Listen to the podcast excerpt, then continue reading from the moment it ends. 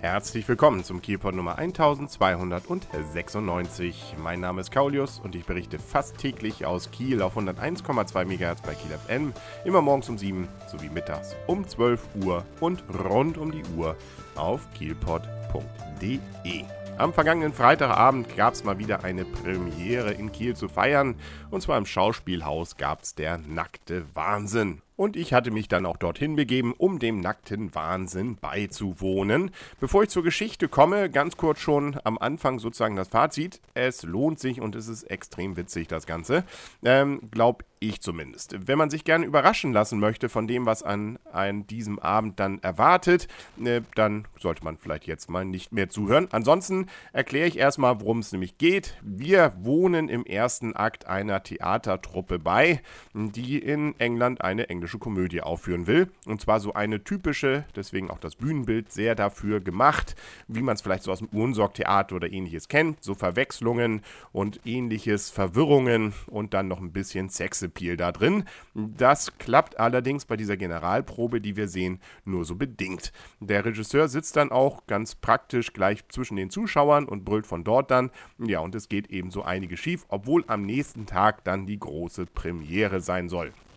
Das ist an vielen Stellen durchaus nett und schmunzelnd. Also da ist es jetzt noch nicht so, dass man da jetzt Schenkelklopfermäßig unterm Tisch liegt, aber es ist schon mal ganz unterhaltsam und es baut dann auch das auf, was im zweiten und im dritten Akt passieren wird. Im zweiten nämlich, vor der Pause, sehen wir dann das gesamte Stück von hinten. Dann wird nämlich die Bühne gedreht und wir wohnen bei, wie die Schauspieler einmal natürlich ihre Auftritte haben, aber eben auch wie Irrungen und Wirrungen zwischen ihnen. Und da geht es durchaus um Liebe und um Eifersucht, dann sich während der Aufführung abspielen. Das heißt, man sieht durch so ein kleines Fenster auch, wie die Schauspieler, das ist glaube ich auch eine durchaus interessante Herausforderung, auf der Rückseite der Bühne dann ein virtuelles Publikum anspielen und wir sehen eben von unseren Seite als Zuschauer, wie sie eben auch hinter der Bühne dann währenddessen agieren und dann versuchen, irgendwelche Auftritte noch gerade hinzubekommen, zu improvisieren oder eben auch nicht. Das ist schon wirklich äh, witzig. Und der witzigste Teil meines Erachtens ist dann der dritte Akt nach der Pause. Da sehen wir das Ganze dann wieder von vorn. Und jetzt ist die Truppe schon so aufgelöst und so fertig, dass eigentlich nichts mehr klappt. Also man ist dann so, ähm, ja, wahrscheinlich erstmal in seiner Rolle, beziehungsweise beziehungsweise insbesondere auch in der Lustlosigkeit seiner Rolle, dass extrem viel schief geht und äh, sich die Irrungen und Wirrungen auch dort dann wieder fortsetzen. Der Nachteil an der ganzen Geschichte ist, dass man das Gefühl hat, nie so richtig 100% zu begreifen, wer jetzt eigentlich wieder was mit wem hatte.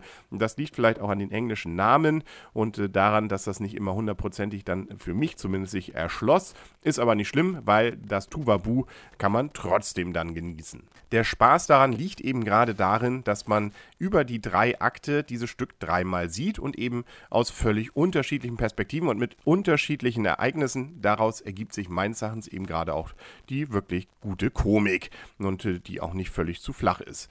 Nun muss ich allerdings auch zugeben, ich habe mich nach dem Stück auch mit anderen darüber unterhalten und die Begeisterung, die bei mir dann lag, hat sich nicht bei jedem wieder gespielt. Eine fand es eher dann gewöhnungsbedürftig, vielleicht dann auch wiederum zu albern, ähm, andere fanden es auch richtig gut. Also da ist durchaus, sagen wir mal so, Diskussionsstoff hinter, aber wer eben dann vielleicht nicht die ganz tiefe Unterhaltung, aber trotzdem was zum Lachen haben möchte, für den ist der nackte Wahnsinn definitiv dann auch etwas, wo ich dann hundertprozentig Empfehlung für abgeben würde und es an dieser Stelle auch tue. Autor ist übrigens Michael Frayn und wenn man mal im Netz recherchiert, unter anderem auch bei YouTube, findet man Ausschnitte auch aus anderen Inszenierungen in anderen Städten.